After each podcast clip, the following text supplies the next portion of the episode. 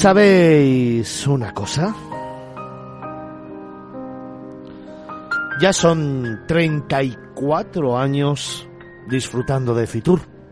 34 ediciones en las que he ido viendo crecer un certamen que con orgullo hoy, y a pesar de que lo llevo contando desde hace ya muchos años, puedo decir bien alto que se ha convertido en la feria de turismo más importante del mundo.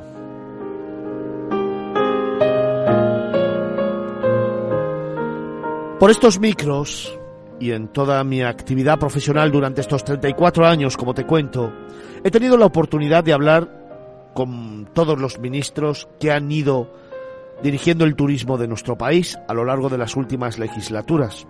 En estos micros hemos tenido a presidentes de gobierno, hemos tenido a los grandes del sector turístico, a los grandes empresarios y presidentes de las grandes corporaciones, hemos tenido a los grandes líderes que han ido conformando y construyendo un sector que hoy es el principal motor de la economía de nuestro país, que hoy representa el 14% del PIB directo y el 19% del PIB indirecto y subiendo, que da empleo a más de 3 millones y medio de personas y que representa, sin lugar a dudas, ese área de conocimiento y sobre todo de trabajo que ha levantado nuestro país tras una pandemia en la que se ha puesto de manifiesto una vez más que el tesón, el trabajo, el compromiso y el esfuerzo de los profesionales del sector es lo que realmente se ha convertido en ese objeto de deseo por parte del mundo, que pone sus ojos en nuestro país como gran líder mundial y del que aprende todos los días.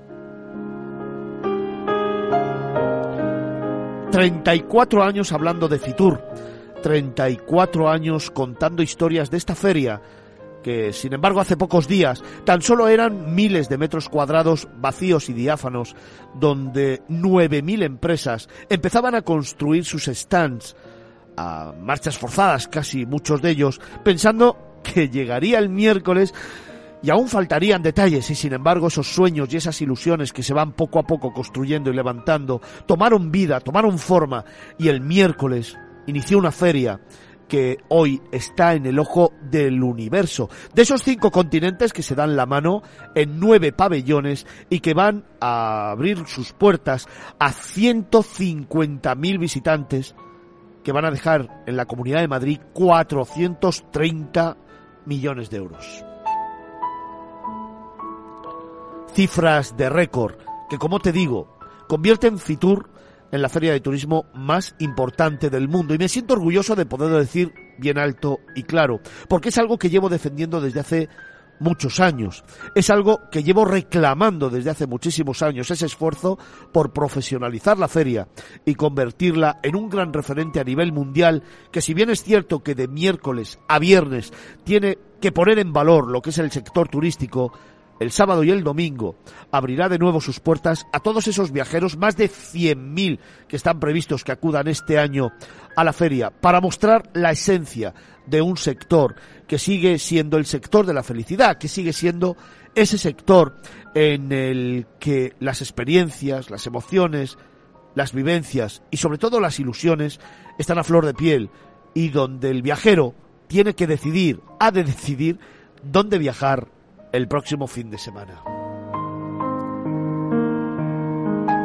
Sin embargo, el sector, aun siendo ya líder a nivel mundial, aun habiendo desbancado ya a Estados Unidos y China y estando en paralelo con Francia, aun habiendo recibido 86 millones de visitantes y haber facturado 186 mil millones de euros, cifras récord que convierten a España en el líder mundial, aún debe enfrentarse a muchos retos que a mí me gustaría analizar y que iremos hablando en los próximos programas. Sabes que desde hace tiempo vengo diciendo que no es oro todo lo que reluce, que tenemos que tener cuidado a que el turismo no se convierta en esa gran burbuja como ya pasó con el sector inmobiliario, porque se enfrenta a retos que hay que trabajar de una manera directa y que hay que afrontar con entereza, con profesionalidad y con ese gran talento que ha demostrado que los profesionales del sector tienen y que impulsaron precisamente tras la pandemia de nuevo nuestro país y esa marca España. Retos en los que hoy, en todos los foros y debates, están encima de la mesa, pero que a veces se pasan por encima sin prestarle demasiada atención y que consideramos que es algo propio de la evolución social y de las tecnologías de la información y que sin embargo han de trabajarse de una manera clara porque en ello precisamente va a estar el futuro del sector, la evolución del sector y ojo, muy importante, mantener la humanización del sector y esos procesos de producción y al mismo tiempo de atención al viajero que ha de ser, una vez más, el centro de cualquier estrategia. Fíjate, ¿cuántas veces me has escuchado hablar de desestacionalización? Pues sigue estando encima de la mesa y parece que no se encuentra una solución. La desestacionalización, que hablábamos de ella hace ya una década, hoy sigue siendo uno de los retos que muchas instituciones ponen encima de la mesa como gran objetivo para este año. Vamos dados. También la digitalización, ese palabra que engloba tantas y tantas cuestiones que habría que enfocar y analizar de manera independiente, porque no es válido meterlas todas en un cajón desastre y hablar de una terminología generalista que no aporta valor.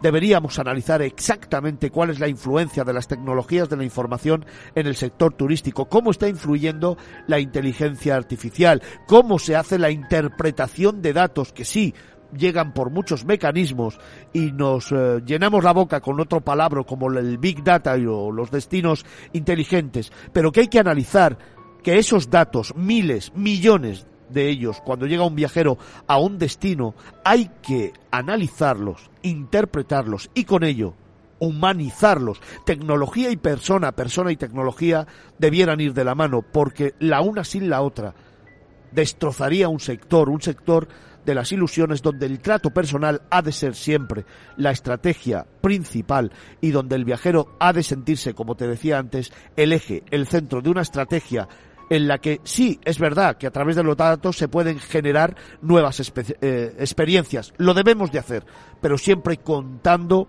con la necesidad que el viajero tiene y con mercados emisores que son muy importantes para nuestro país, como por ejemplo el asiático, que el otro día el ministro de Turismo, Jordi Hereu, y también el director general de Tour España, Miguel Sanz, hablaban que debieran de recuperarse. Claro, el punto está en que si recuperamos mercados tan específicos como estos, ¿tenemos profesionales formados y cualificados para atenderlos?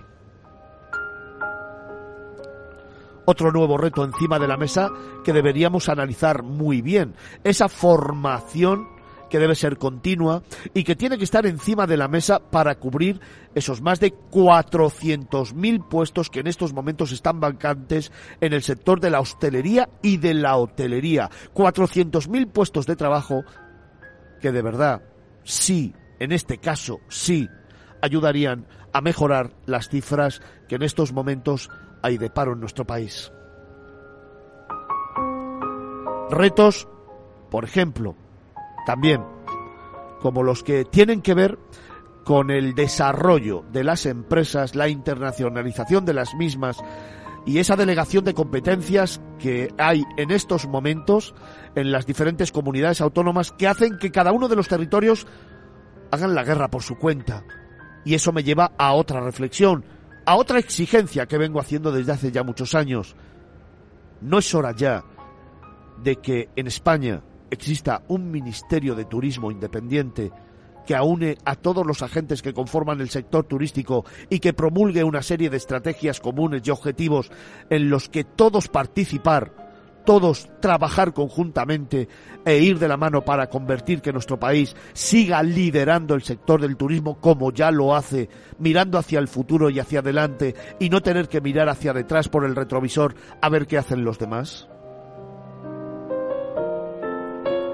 Ah, y por cierto, el reto mayor, el que llevo defendiendo desde hace muchísimo tiempo, el sentimiento de orgullo de pertenencia a este sector, a este maravilloso sector. Sabes que muchas veces he dicho que cuando alguien le dice a sus padres quiero trabajar en turismo, la reacción más inmediata es sé piloto, médico, ingeniero, abogado y luego dedícate al turismo. Qué error, Dios mío, qué error cuando el sector del turismo es primero, el principal motor de la economía de España. Segundo, un sector en el que crecer, formarse y tener una gran carrera profesional. Y tercero, poder evolucionar y convertirte en un grandísimo profesional en un país como el nuestro, que es el gran referente a nivel mundial. Quizás lo que habría que hacer es establecer políticas de formación y educación que comienzan en la familia, que después debieran de continuar en el colegio o en los institutos, en la universidad y en el propio sector turístico, donde empresas e instituciones debieran ir de la mano en esa colaboración público-privada de facto, no de boquilla, teniendo claro el mismo objetivo de todos, tener un sentimiento de orgullo, de pertenencia a un sector que es maravilloso y que entre todos deberíamos formar para llegar a un objetivo común, que España siga siendo el líder mundial y ese país del que sentirnos orgullosos cada vez que hablamos de turismo. La mirada de Fernando Balmaceda. Miradas Viajeras, Capital Radio.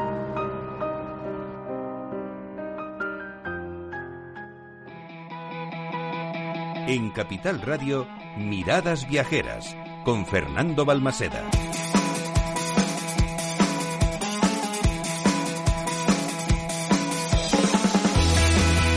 Muy buenos días. Bienvenidos de nuevo a Capital Radio, a Miradas Viajeras. Bienvenidos a ese más de medio millón de oyentes que todos los fines de semana estáis con nosotros siguiéndonos a Fitur, a la feria de turismo más importante del mundo. Bienvenidos a un nuevo camino que comenzamos hoy, aquí, para ti, que eres el alma de este programa. Y hoy, con una gran noticia, han salido de nuevo las métricas de audiencias en los programas de radio de viajes de este país. Miradas Viajeras sigue siendo el líder indiscutible con más de medio millón de seguidores todos los fines de semana. Todos los fines de semana, medio millón de personas estáis conectados a lo que os contamos. 410.000 postcat que se descargan de todos nuestros contenidos al mes. Gracias de corazón a todos los que hacéis posible este gran sueño. Novena temporada de Miradas Viajeras recorriendo España, llevando el programa a empresas y a destinos y sobre todo hablando de turismo, de emociones, de sentimientos, de experiencias, un reconocimiento que nos aupa al liderazgo absoluto de nuevo de la radio española y que queremos compartir contigo porque tú eres el verdadero protagonista de que hoy pueda darte estas cifras. Miradas viajeras, líder absoluto en la radio española, en los programas de viajes. Gracias. Y gracias también a todo el equipazo, porque ellos son los verdaderos protagonistas de este éxito. Yo el único mérito que tengo es haberme rodeado de los mejores, dirigir a los mejores, que son los que hacen posible que cada fin de semana vayamos a mejor y sobre todo estemos en contacto contigo. Gracias de corazón a todos ellos, porque ellos son los protagonistas y los merecedores de este reconocimiento.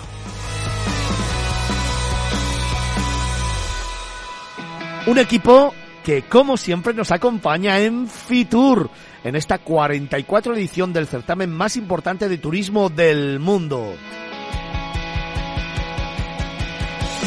Un equipo que me va a acompañar durante 12 horas de transmisión en directo en el que vamos a tener a los grandes líderes del sector en el pabellón 9, en el stand 9A10, donde Capital Radio ha dispuesto estudios con la última tecnología para llegar a todo el mundo como hacemos cada fin de semana. Pero hoy, desde el corazón de la feria. Gracias a todo el equipo de RVD Press, la mejor agencia de comunicación de turismo especializada exclusivamente en el sector, que ha cumplido ya 22 años de vida, que lidera el sector desde hace 12 años consecutivos y que produce este programa. Gracias a Juanda, que hoy está liderando los mandos de este programa. Gracias a José Baciero, el director de marketing digital, y a Vincenzo Tancorre, nuestro productor. Y por supuesto, gracias al equipazo de tertulianos que me acompañan cada fin de semana allá por donde vamos y que son los número uno del sector turístico, los que me acompañan contando historias, los que forman parte de este proyecto desde hace muchos años, los que me aguantan desde hace varias décadas pero que están ahí siempre. Gracias a Felipe Alonso, el profe, a Carlos Solmo, el director de Vagamundos, a David Vigorra, el director de la revista Cutravel, a Ángel Vigorra, el director de blog Canas de Viaje, a Antonio Picazo, a Cristina Lozano, a Andrea Ligi, a Javier Monge y a todos nuestros productores, redactores y técnicos. Para ellos este reconocimiento y mi agradecimiento. Y para todos vosotros abrimos canales de participación como cada fin de semana, Vini. Si alguien quiere mandarnos un mail. Sí, miradasviajeras arroba capitalradio.es. Estamos en redes sociales, en Facebook. Miradas Viajeras o Capital Radio B. Y también estamos en Twitter. Miradas Viajeras o Capital Radio B. Y en Instagram. Miradas Viajeras guion bajo. Y siempre con un hashtag. Miradas Viajeras. Ya me lo sabía yo. Pero lo que más me gusta son todos esos mensajitos que nos mandáis a ese número de WhatsApp que todas las semanas echa humo miles de mensajes que como siempre te prometo que escuchamos, que leemos y a los que tratamos de dar respuesta, Vini, que se nos va un poco de madre, El pero bueno. 655-8609-23. Repítemelo. 655-8609-23. Venga, y vamos con la coña idiomática, ¿te parece? Como quieras. en italiano. 655-8609-23. Como somos tan internacionales, también en alemán. 655 86 9 und 23. Me encanta.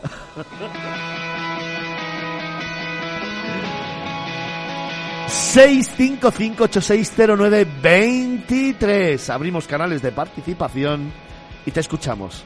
Como siempre, a ti, que eres el alma de este programa. Comenzamos.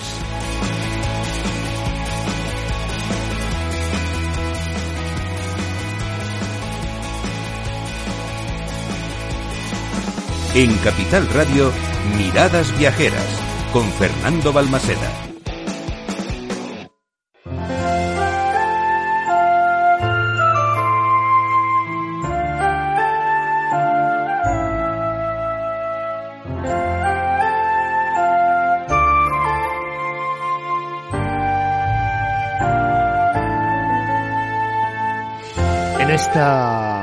Maravillosa mañana de sábado, donde han pasado ya muchas cosas, el miércoles, el jueves y el viernes, donde hemos tenido la oportunidad de asistir a muchos eventos, donde hemos tenido también la oportunidad de presentar algunos actos, y donde el miércoles pasado recibíamos el galardón más importante del sector turístico que se da en España, ese premio Hermes Tour, con el que el sector turístico ha decidido premiarnos, te tengo que contar todavía muchas, muchas cosas. Así que comienzo camino y estate muy atento porque tenemos seis horas por delante intensas en esta mañana de sábado en las que te voy a acercar a muchos destinos. Te voy a, te voy a contar muchas sorpresas. Voy a intentar enamorarte con rincones únicos y mágicos. Voy a intentarte acercarte a las grandes empresas del sector. Pero sobre todo, voy a presentarte a personas personas con las que voy a compartir tiempo como me gusta hacer siempre en Fitur y personas que para mí es todo un lujo tener en estos estudios centrales de Capital Radio que ha dispuesto en este pabellón nuevo. Personas con las que voy a conversar y me voy a acercar de su mano a descubrir eso que tanto aman, eso que cuando hablan conmigo les hace sonreír y les ilumina la mirada. Proyectos turísticos líderes como el que a partir de ahora te cuento. Y es que comienzo esta primera hora de programa con grandes líderes, con personas importantes. Está a mi izquierda el presidente de Sercotel, José Rodríguez. Buenos días. Muy buenos días, Fernando. Muy buenos días a todos. ¿Cómo estás? Pues encantado de la vida, encantado de estar aquí. ¿eh? Y vamos, un placer como siempre después de un Fitur maravilloso. Un Fitur de celebración en Sercotel. Un Fitur de celebración, son 30 años, 30 años para una compañía parece que pasan rápido, pero hay muchísima gente, muchísimas personas que nos han acompañado durante este camino y también es un año, el año empieza de hecho ahora, pero sobre todo es un año para conocer y reconocer a todas aquellas personas que durante 30 años han trabajado tanto por lo mismo que estáis trabajando vosotros siempre, por el turismo y por el turismo en este país, en España.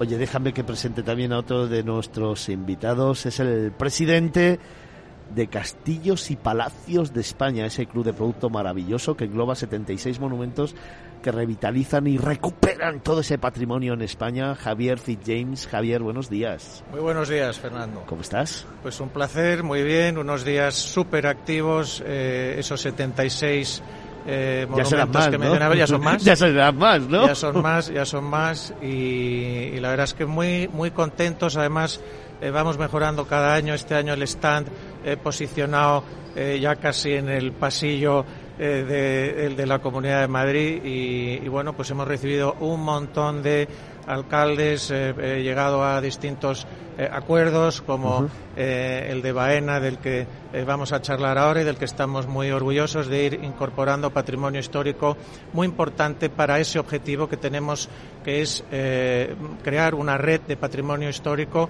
eh, de carácter estatal con lo mejor del patrimonio histórico de, de España, patrimonial y cultural.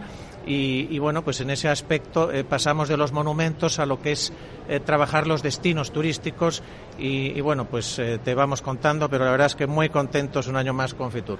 Es que además cuando llegué ese martes por la noche, se estaban ya preparando la feria, se estaban quitando moquetas, plásticos y tal, de repente me encuentro con un stand, la red de castillos y palacios en el pabellón 9. Ojo, anótatelo, tienes todo este fin de semana para venir a verlo, tienes todo este fin de semana para disfrutar de él, tienes todo el fin de semana para descubrir esos monumentos que lo que hacen es intentar mostrar todo el patrimonio que tiene este país, arquitectónico, cultural, patrimonial, histórico, ese patrimonio de castillos y palacios, que ojo, se va a incrementar porque monasterios y catedrales y además recintos arqueológicos van a ir empezando a tener protagonismo dentro de este club de producto que cada vez es más grande, que forma parte de nosotros, de nuestra idiosincrasia, de nuestra vida, de nuestra historia, de nuestras raíces como país y que está muy presente en Fitur en el pabellón 9. En el pabellón 9 y como decía justo en la esquina, la verdad es que eh, con el paso de los años Fernando se va mejorando eh, y, y, la verdad es que hemos, estamos muy contentos con el sitio que nos han dado este año, esperemos eh, poder mantenerlo. Y, y, como decía, y hablamos de monumentos, ya casi, fíjate que cada vez hablamos más de destinos, ¿no? Sí, señor. Porque en torno a ese monumento hay un destino. Eh, y nos encanta eh, hablar con los alcaldes, con las alcaldesas, eh, descubrir la pasión que le ponen a toda esa oferta turística. insisto con María Jesús, que tenemos aquí delante en el caso de Baena, que es, que, es, una maravilla y la verdad es que para mí es un inmenso honor presidir esta iniciativa de Club de Producto y de la misión que tiene ese Club de Producto, que es nada más y nada menos crear la red de patrimonio histórico de España, que ya es una realidad y que eh, con todo con tu ayuda y con eh, todos los que estamos aquí, pues poco a poco eh, iremos eh, incrementando en los próximos años. Por lo tanto, bueno, un 10 a Fitur, como siempre. Cuando has dicho lo de María Jesús, Baena, una maravilla, Baena, una maravilla, el castillo de Baena, una maravilla, y María Jesús, su alcaldesa, otra maravilla de mujer. ¿Cómo estás? Bien, muy bien, muchísimas gracias. Qué Fernando. sonrisa, pero es que siempre tienes la misma sonrisa bonita, ¿eh? Bueno, muchas gracias. Eso es porque, ¿sabes por qué? Porque cada vez que te veo y, y, nos miramos, al final estamos pensando en Baena, ¿eh? Y eso es ilusión, eso es magia, es un destino tan bonito y eso evidentemente te lleva a la sonrisa que tienes. Pues la verdad es que sí, yo como bainense, pero en este caso con el inmenso honor que tengo de ser la alcaldesa de Baena, pues siento una felicidad grandiosa cada vez que hablo de Baena, cada vez que pongo en valor mi pueblo, sus recursos patrimoniales, culturales, gastronómicos, arqueológicos, su Semana Santa, su castillo, sus museos y sobre todo pues siento una gran pasión y una gran ilusión. A todo lo que ya he dicho se suma, como no puede ser de otra manera, nuestro aceite de oliva virgen extra, nuestro vino, y cómo no hablar de Baena con esa ilusión y con esa pasión. Os dais cuenta que en un minuto me ha resumido Baena, ha dicho, por si acaso ya no me da más la palabra, voy a hablar de todo. Luego vamos a ir hablando de cada una de esas cosas que me apetece mucho hablar de Baena, pero dejadme que vaya a hablar de nuevo con el presidente de Sercotel. Como decíamos, 30 años de historia y en un proyecto que ha cambiado radicalmente en los últimos años, que se le ha dado una vuelta totalmente a la imagen de marca, al concepto de empresa, a la forma de trabajar y evidentemente eso también se ha visto tanto en las cifras de negocio como luego en el proyecto de futuro que tenéis.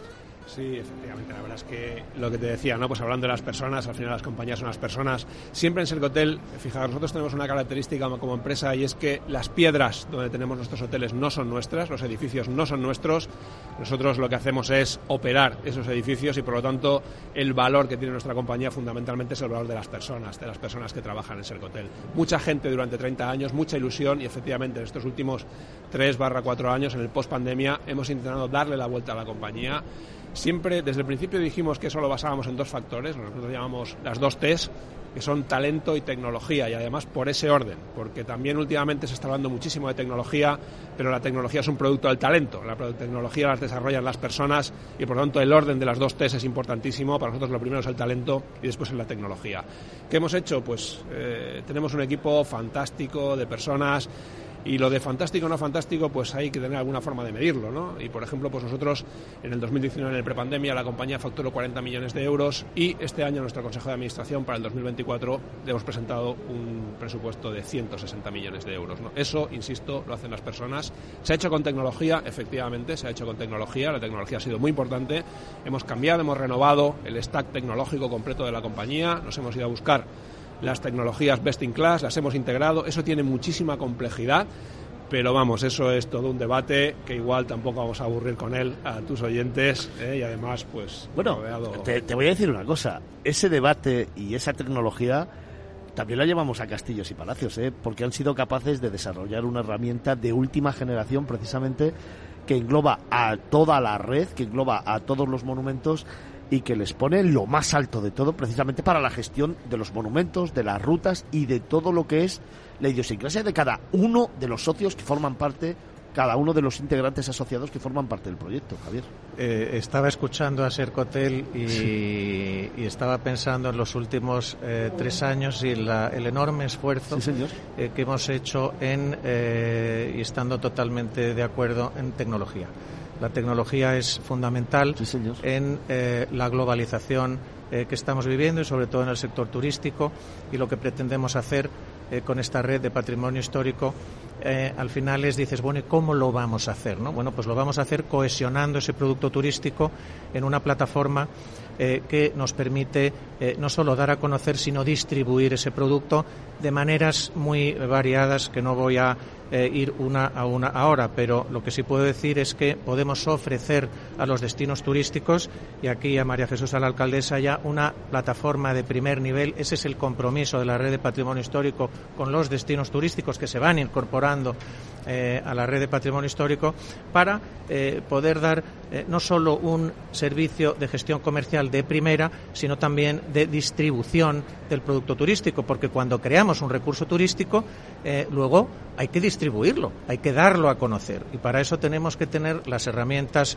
adecuadas. Creo que vamos por el buen camino. Hemos hecho un esfuerzo importante eh, los últimos eh, tres años y ya está dando sus frutos. Por lo tanto, eh, tecnología fundamental y de eso hemos hablado mucho este Fitur. Fíjate, Javier y José, aplicar la tecnología a un castillo pues fijaros qué complejo, ¿no? Porque un hotel, evidentemente, al final se convierte en un elemento fundamental, ¿no? Donde la tecnología tiene que estar en primer lugar. Pero a un castillo, a un monasterio, a un palacio, qué difícil. Y sin embargo, ¿cómo habéis logrado crear esa herramienta de vanguardia que pueda reunir en una misma herramienta a todo? Eh, hablamos de la historia de cada monumento, hablamos de toda la oferta, hablamos de la experiencia y ese catálogo de experiencias también tan importante del que tenemos que hablar. Hablamos de rutas, hablamos de toda la gestión del monumento en cuanto a toda su gestión económica también se refiere. Queremos construir una experiencia, ¿no? Y, en torno a esa experiencia eh, hay una complejidad en el camino. Efectivamente, eh, nombras el castillo, al final eh, no es solo el castillo, sino toda una experiencia en torno a ese recurso turístico, a ese bien de interés cultural. hay museos, hay parques arqueológicos, hay guías locales, hay un montón de contenido de recurso turístico que gestionar adecuadamente para hacerlo llegar a el eh, bueno pues visitante final, al turista y no solo a los españoles, sino por supuesto también a los extranjeros, a los millones de extranjeros eh, que nos visitan en nuestro país. Y ahí, como bien sabes, eh, el convenio con la Secretaría de Estado de Turismo por parte de la Red de Patrimonio Histórico es fundamental. Es fundamental la relación con Tour España para dar a conocer todo este magnífico patrimonio eh, que tenemos en España en el extranjero. Por lo tanto, eh, ese es el camino y bueno, hay mucho trabajo por delante, pero con el apoyo de los alcaldes, de las alcaldesas eh, y el entusiasmo que ponen, pues vamos avanzando cada vez más rápido. Por lo tanto, satisfechos. José, ¿cuáles van a ser las líneas estratégicas para este 2024 para Sercotel?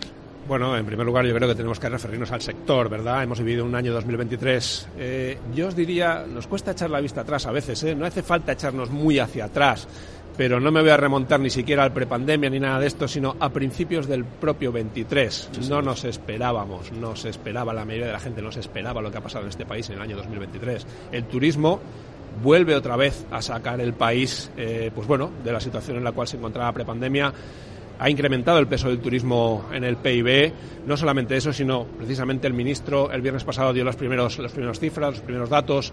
Nos hemos ido por encima de los 84 millones de visitantes. Ahora la pregunta es no, no si vamos a llegar o no vamos a llegar a los 100 millones. Vamos a llegar a los 100 millones. La pregunta es cuándo vamos a llegar a los 100 millones. En el año 2019 estábamos en los 92.000 millones de gasto acumulado de los turistas extranjeros en nuestro país. Este año estamos en 108.000 millones. No está mal, ¿eh? el país sigue creciendo. Por lo tanto, estamos en un sector que crece, en un sector que genera empleo en un sector en el cual el PIB del país en el año 2023 ha estado en el 2,4% y el PIB turístico tiene que haber crecido ligeramente por encima del 6%, en ese entorno nos movemos y también, sinceramente, para el 2024 nosotros lo que estamos viendo ahora mismo es que el primer trimestre del 2024, para el cual ya tenemos un porcentaje importante de las reservas en nuestros libros, en nuestros 95 hoteles que tenemos en España, por lo tanto, bueno, es una muestra más o menos representativa, muy probablemente el primer trimestre del 2024 esté un 10% por encima del 2023 son muy buenas noticias, pero son muy buenas noticias que también construyen y cosen la recuperación de un país, que yo creo que lo de la recuperación ya prácticamente tenemos que olvidarnos, porque está más que recuperado y lo que tenemos que hacer es seguir creciendo. Y en estos 30 años, con esa retrospectiva que tenéis de vida, ahora cómo se plantea el futuro para Selcotel?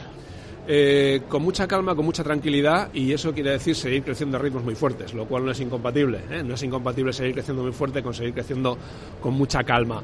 Eh, mirad, nosotros tenemos un proyecto de crecimiento en ciudad en el cual estamos integrando aproximadamente un hotel nuevo al mes, aproximadamente 12 hoteles nuevos, con muchísima atención a la calidad, muchísima atención a la calidad, sobre todo, yo creo, tú decías también ahora hace un momentito, yo creo que el país tiene dos grandes retos, la desestacionalización y, si me lo permitís, la capilarización.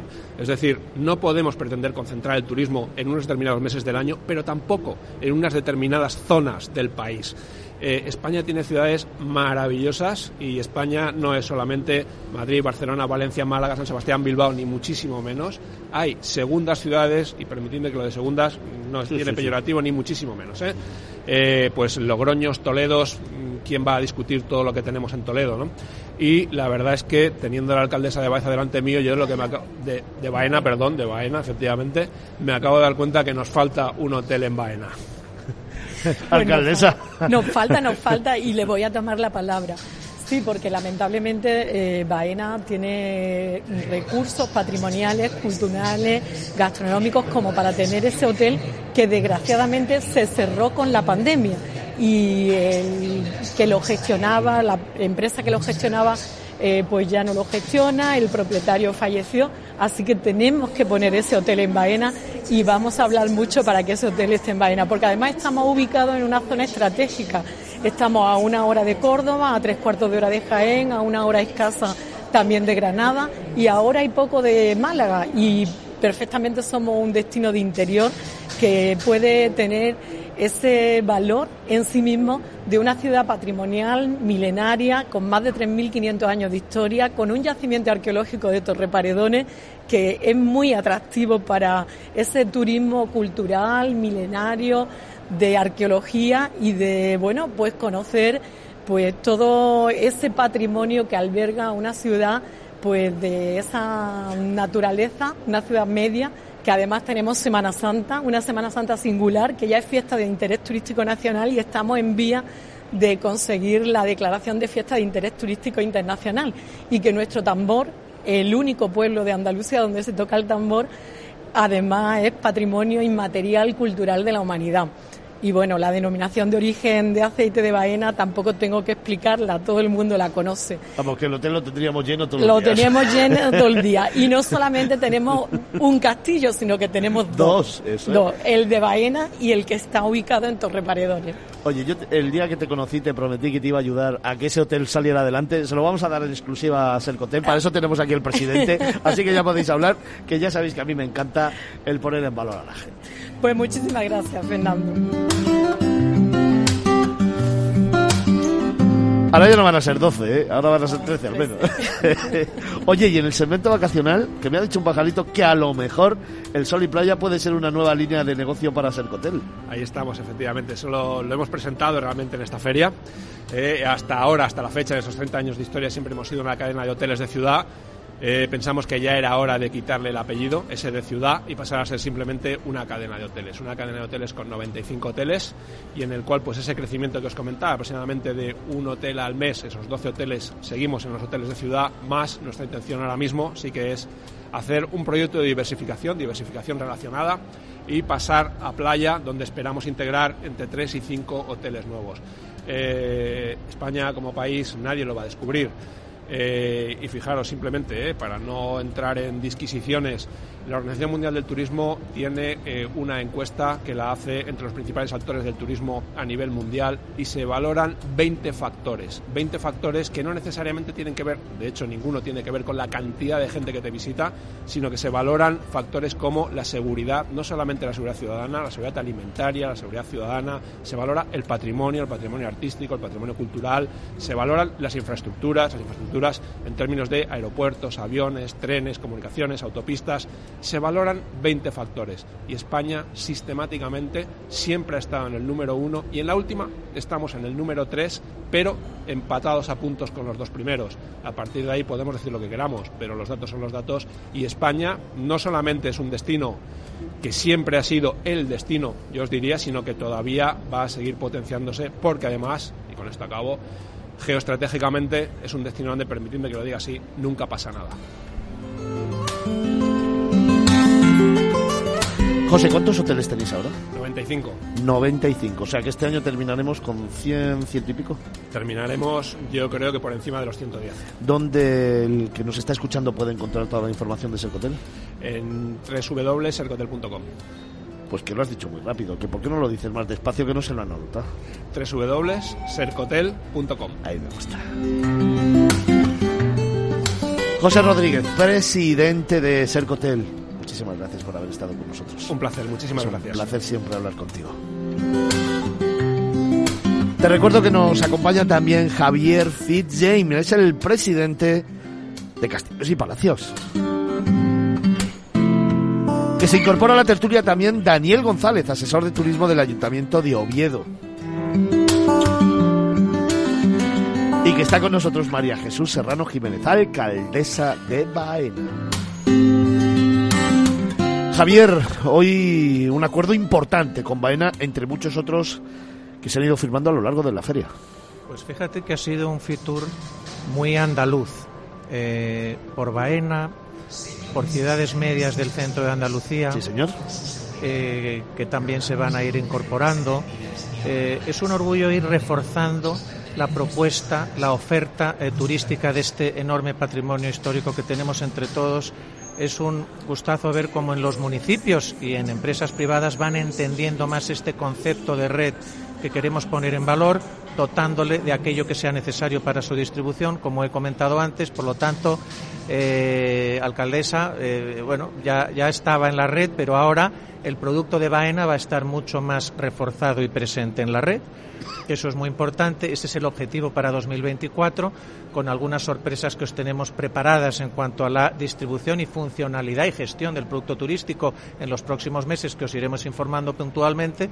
Eh, por lo tanto, bienvenidos eh, una vez más y seguimos trabajando, seguimos trabajando en este maravilloso proyecto que ya es una realidad, que es la Red de Patrimonio Histórico de España. Para Jesús, no uno, dos castillos. Dos castillos. sí, porque Baena tiene que tener siempre dos. Tenemos la suerte de, de tener el cofrade, que es el tambor, el judío, que se llama, y tenemos la cola blanca y la cola negra y entonces pues tenemos que tener dos castillos también, el castillo de Baena y el castillo de Torre Paredones. Yo estoy muy contenta de haber firmado el acuerdo con la red de Castillo y Palacio, con el presidente, porque así Baena va a estar muchísimo más visibilizada en esa plataforma que está realizando la red de Castillo y Palacio y donde van a tener la oportunidad todo el que se acerque a esa web de Castillo y Palacio y ese mecanismo tecnológico que se ha puesto en marcha en este año de ver todos los productos que ofrece Baena al visitante y de poder comprar esa entrada, esa mm, posibilidad incluso de obtener esos paquetes turísticos para poder organizar tu ruta hacia ese corazón del interior de Andalucía y ese rincón de la campiña este de Córdoba, donde está ubicada Baena, en ese mar de olivo, y donde pueden tener no solamente experiencias patrimoniales y gastronómicas, sino ese turismo experimental, vivencial, que como decía el presidente de Cercotel, estoy totalmente de acuerdo en que no debemos concentrar todo en un mismo lugar ni en los mismos lugares. Hay muchísimos rincones de este país que te ofrecen experiencia única, en clave único, y hay que conseguir desestacionalizar, pero también diversificar la oferta y conseguir que, esa mm, posibilidad de los pueblos y de un pueblo como Baena, del interior de Andalucía, tenga visibilidad. Yo creo que con la red de caminos de castillos y palacios, perdón, pues vamos a tener esa posibilidad de tener esa visibilidad y vamos a tener la posibilidad también de diversificar la economía de una ciudad media del interior de Andalucía que su mayor posibilidad o su mayor fuente de ingreso y de la economía es la agraria, la agrícola, que con los problemas que tenemos de climatización o los problemas climáticos, mejor dicho, y los problemas de mecanización, pues tenemos dificultades para poder seguir ofertando esa posibilidad de que los vecinos y vecinas de Baena no se tengan que ir de Baena por falta de oportunidades, que se vayan porque quieran, pero no por falta de oportunidades. Y con la diversificación económica en torno al turismo de interior, al turismo cultural, al turismo patrimonial, al turismo de naturaleza, que también tenemos una cueva del yeso, que no he hablado de ella y es muy importante también que la mencione, vamos a tener esa posibilidad de ofrecer esa oferta eh, de posibilidades de empleo y de posibilidades de eh, mm, pues empresariales y de mercado para que mm, tengamos un pueblo con oportunidades, un pueblo vivo, un pueblo con ilusión y un pueblo donde todos y todas quieran venir a verlo porque merece la pena y porque se llevarán una experiencia única. Alcaldesa, ya sabes que aquí lo vamos a ir contando, ¿verdad? Sí. Ya sabes que vamos a apostar por Baena. ¿eh? Lo sé, lo sé.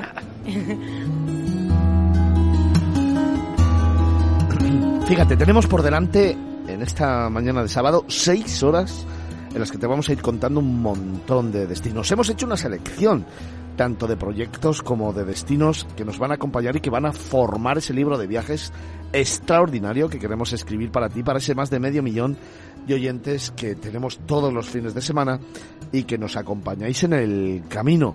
Tenemos por delante muchas cosas que contaros. Queríamos hablar con Sercotel, ha estado aquí su presidente. También estamos hablando con el presidente de la red de castillos y palacios de España, con la alcaldesa de Baena. También en estos momentos está con nosotros Daniel González, el asesor de turismo del Ayuntamiento de Oviedo, y tenemos por delante destinos como por ejemplo la provincia de Cáceres, también vamos a viajar a Segovia, vamos a ir a Coruña, por supuesto, y vamos a conocer lugares como Jordania. Hablaremos de Túnez, hablaremos de Marruecos, hablaremos de Ecuador. Estará el ministro con nosotros como ya estuvo en programas anteriores, igual que también estará el ministro de Jordania que viene a vernos. Vamos a hablar de turismo en esencia pura, en este FITUR que se ha convertido en la feria de turismo más importante del mundo. Daniel, buenos días. Hola, buenos días. ¿Cómo estás? Muy bien, muy bien. Qué ciudad tan bonita.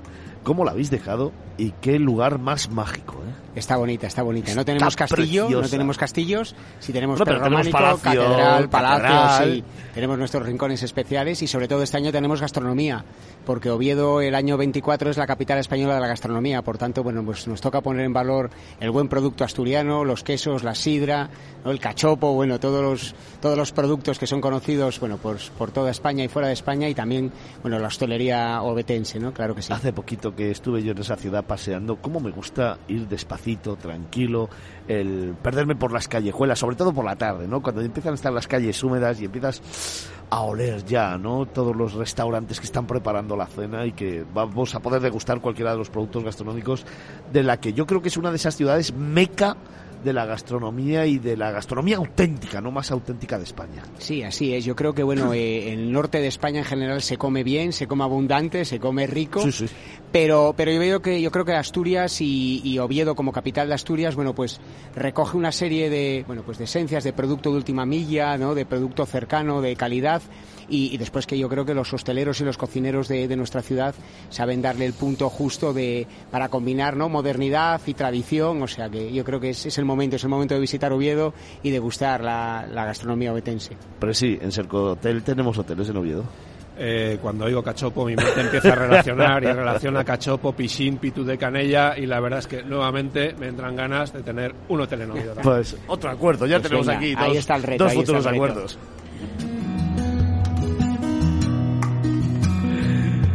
Oye Daniel, así para el que no conozca la ciudad y eso que se pierde, eh, cuatro o cinco lugares emblemáticos que tengan que estar en el imaginario del viajero con los que le podemos conquistar esta mañana para que lo tengan agendado. Venga. Bueno, pues eh, Oviedo, por empezar un poco por el epicentro de la ciudad, está su catedral, ¿no? Con, con la plaza que, que preside este monumento y, y que además es, es el origen del camino. Hace ya unos años que pusimos en marcha pues una estrategia de alrededor de todo lo que es el turismo de peregrinaje, el turismo religioso cultural, eh, vinculando eh, eh, nuestra catedral con la catedral de Santiago. El primer peregrino fue Alfonso II el Casto. eh, ahí se inició el camino perimi- el camino primitivo, ¿no? Sí, De- y, y, bueno, pues llevamos un tiempo trabajando y, y la verdad es que nos está funcionando muy bien. Todavía hoy salieron las, las cifras del INE y, y superamos el millón de pernoctaciones en el año 2023, convirtiéndonos en la segunda ciudad del norte de España tras San Sebastián, bueno, pues en volumen turístico, ¿no? Y es algo para nosotros un, un orgullo. Eh, está el perrománico, ¿eh? nuestros, bueno, Santa María del Naranco, San Miguel de Lí, una serie de, de monumentos que son muy bonitos. es una ciudad, como tú decías, de un tamaño justo, con un caso histórico eh, que se puede recorrer andando de una forma muy rápida, Sí, muy señor. fácil, perderse por sus calles. Está nuestro nuestra sidra, ¿no? el bulegar de Gascona, ¿no? que, que ahí es eso, el, el epicentro de las sidrerías, de- del buen comer y el buen beber. Y, otro sitio también muy especial, pues por ejemplo son nuestras pastelerías, nuestras confiterías, ahí están los carballones, las moscovitas de Rialto, bueno, una serie de producto muy típico de la ciudad que además me consta que por ejemplo aquí en Madrid se puede ver porque es a menudo objeto de regalo, ¿no? De traerlo cuando cada vez que la gente que viene de aquí de la capital visita a eh, Oviedo, pues siempre se trae este tipo de recuerdos. O sea que yo creo que hay, hay un montón de motivos para visitar nuestra ciudad. Es que además comer allí es maravilloso, pero luego pasear por la tarde es espectacular. Claro que sí, sí, Es sí. Es, un sitio muy bonito y, y ya digo que yo creo que merece la pena. Además, ahora tenemos AVE, por fin ha llegado el AVE. Eso es. Eh, estamos eh, dentro de pocos meses ya en menos de tres horas, o sea que tranquilamente podemos ir allí, disfrutar de un día bonito y, y regresar o eh, disfrutar también de la buena hotelería que tenemos allí y dentro Eso de poco, pues con alguna oferta más, ¿no? Es el hotel. Exactamente. Oye, Daniel, no me quiero dejar los espacios verdes que tenéis en la ciudad, que son impresionantes, ¿eh? Sí, así es. eh, bueno, el epicentro un poco de, de espacio verde es nuestro campo San Francisco, que está al lado de, de la Sí, del eje comercial. Sí, señor. Eh, es un parque muy bonito, Muy bonito. que se puede recorrer dando un paseo con una serie de elementos así muy singulares y, y sí, es una ciudad y después, bueno, pues al final estamos rodeados de naturaleza, ¿no? Eh, siempre decimos que visitar Oviedo es también visitar Asturias. Eh, bueno, pues en media hora estás en, en la playa de, de, Gijón, de Salinas, o en media hora estás en las montañas, en la cordillera cantábrica y, y en picos de Europa. O sea que es una oportunidad única para, para visitar nuestra tierra. Claro Ese que parque sí. además es que en Navidad toma una, una imagen preciosa. Es- Estas es navidades ha estado especialmente bonito, además hemos tenido suerte porque nos ha respetado la lluvia, excepto el, el día de la cabalgata que nos llevaron ahí cuatro gotas, pero ha sido una Navidad muy bonita para disfrutarla con nuestro mercado navideño en la plaza de la catedral, claro que sí, ha sido bonito. Javier, catedrales, monasterios se van a sumar a la red de castillos y palacios, otro de los grandes retos para este 2024, al margen de otra serie de proyectos muy importantes que consolidan uno de los grandes clubes de producto que tenemos en España y que además yo estoy convencido que va a ir en paralelo al Camino de Santiago. Castillos y Palacios tiene que reunir a todos esos monumentos que han formado parte de nuestra historia, que forman parte de nuestra idiosincrasia, de nuestras raíces y que al final no dejan de ser esos lugares que visitar, en los que enamorarte, en los que tener experiencias únicas precisamente por el enclave y por la tipología de monumento que son.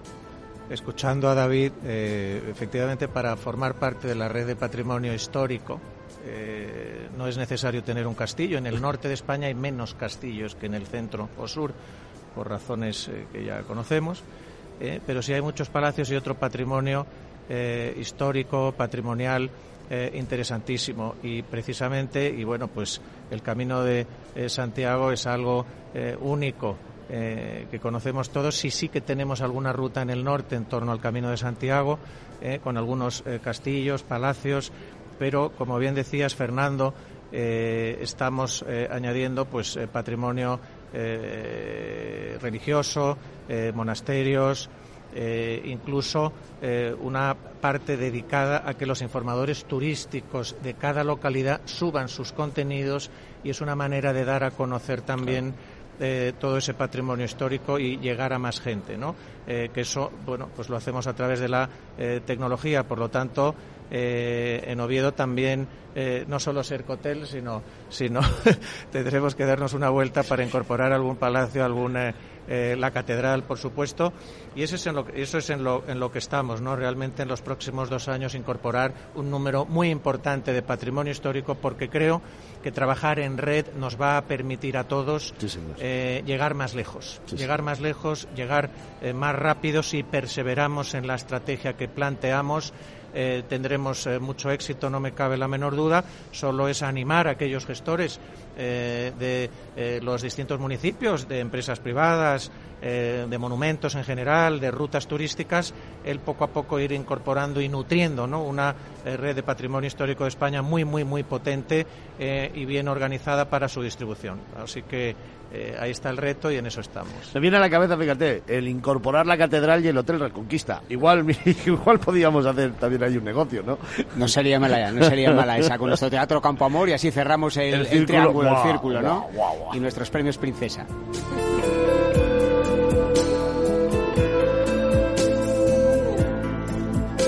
Javier, además yo creo que tenemos un reto importante, todos, los medios de comunicación, los profesionales de la información, vosotros, que es concienciar al viajero español que tiene que entrar, que tiene que disfrutar de los monumentos, que no se puede quedar en la puerta diciendo, a ver, y me ahorro cinco euritos de la entrada. No, tenemos que disfrutar de nuestro patrimonio y hacerlo parte de nosotros mismos. Pues mira, Fernando, la labor que tú estás haciendo, yo siempre comparo esto que estás eh, comentando con las visitas eh, del patrimonio histórico en Reino Unido, eh, donde la población británica está muy concienciada porque la BBC, su eh, canal de televisión eh, eh, principal o más antiguo, ha trabajado muchísimo para poner en valor, ayudar a comunicar, a que se conozca ese patrimonio histórico de ese país. Y bueno, pues gracias a Dios ahora tenemos comunicadores como tú que lo estáis haciendo y muchos otros medios que trabajan por contar eh, y que al final los propios españoles seamos los que visitemos también ese patrimonio histórico, que si ves las cifras británicas son realmente eh, increíbles y aquí tenemos mm, nada que envidiarles y muchísimo mejor tiempo. Por lo tanto, por lo tanto, oye, el tiempo en, en, el mundo agrícola es un desastre y tiene que llover más, eh, sin ninguna duda, eh, pero es perfectamente compatible con la visita del patrimonio histórico. Un poquito de lluvia, un poquito eh, de visita al patrimonio cultural. En Oviedo no tenéis problema con eso. Ahí tenéis muchísima lluvia, y, y pero en, el, en, en la mitad seca de España, pues no es así. Bueno, pues nos vamos acercando a las 10 de la mañana, primera hora de programa consumida con cuatro líderes del sector turístico que me han acompañado en esta mesa de redacción. En primer lugar, el presidente del Cercotel, José Rodríguez. Muchísimas gracias. Muchísimas gracias, a vuestra disposición, un placer como siempre. Oye, la página web que sigue sin, sigo sin anotarla. Lo de las 3 W. Eso. www.sercotel.com. Javier Fitzjane, el presidente de Castillos y Palacios. ¿Dónde encontramos toda la información? www.castillosypalacios.es Pues ya veis que es que es bastante fácil, o sea que es que no nos ponen dificultades. ¿Me la repites? www.castillosypalacios.es Javier, muchísimas gracias. A ti, Fernando. Daniel González, asesor de turismo del Ayuntamiento de Oviedo. ¿Dónde encontramos todos los planes de Oviedo? Pues nuestra web de referencia es www.visitoviedo.info. Este ya le hemos cambiado el paso. Con lo cual te voy a pedir que me la repitas. Venga, ya vamos, es www.visitoviedo.info. Y María Jesús Serrano Jiménez, alcaldesa de Baeno, de Baena. ¿Dónde encontramos toda la información? Pues en www.baena.es. Me la repita.